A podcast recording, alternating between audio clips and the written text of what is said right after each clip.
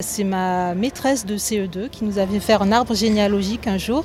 Et donc il y avait des cases à remplir et ça me posait problème puisqu'il y avait des cases euh, bah, qui restaient vides, soit des gens décédés, soit des gens que je ne connaissais pas. Et ça m'embêtait fortement de laisser ces cases vides comme ça.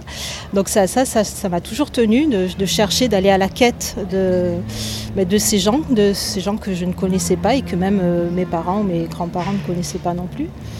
Euh, voilà, et ensuite, euh, moi je me destinais plus tard, en tant qu'infirmière, je fais des recherches médicales, à savoir ben, si j'avais des maladies euh, qu'on m'avait transmises ou des maladies que je transmettrais à ma descendance, à mes enfants.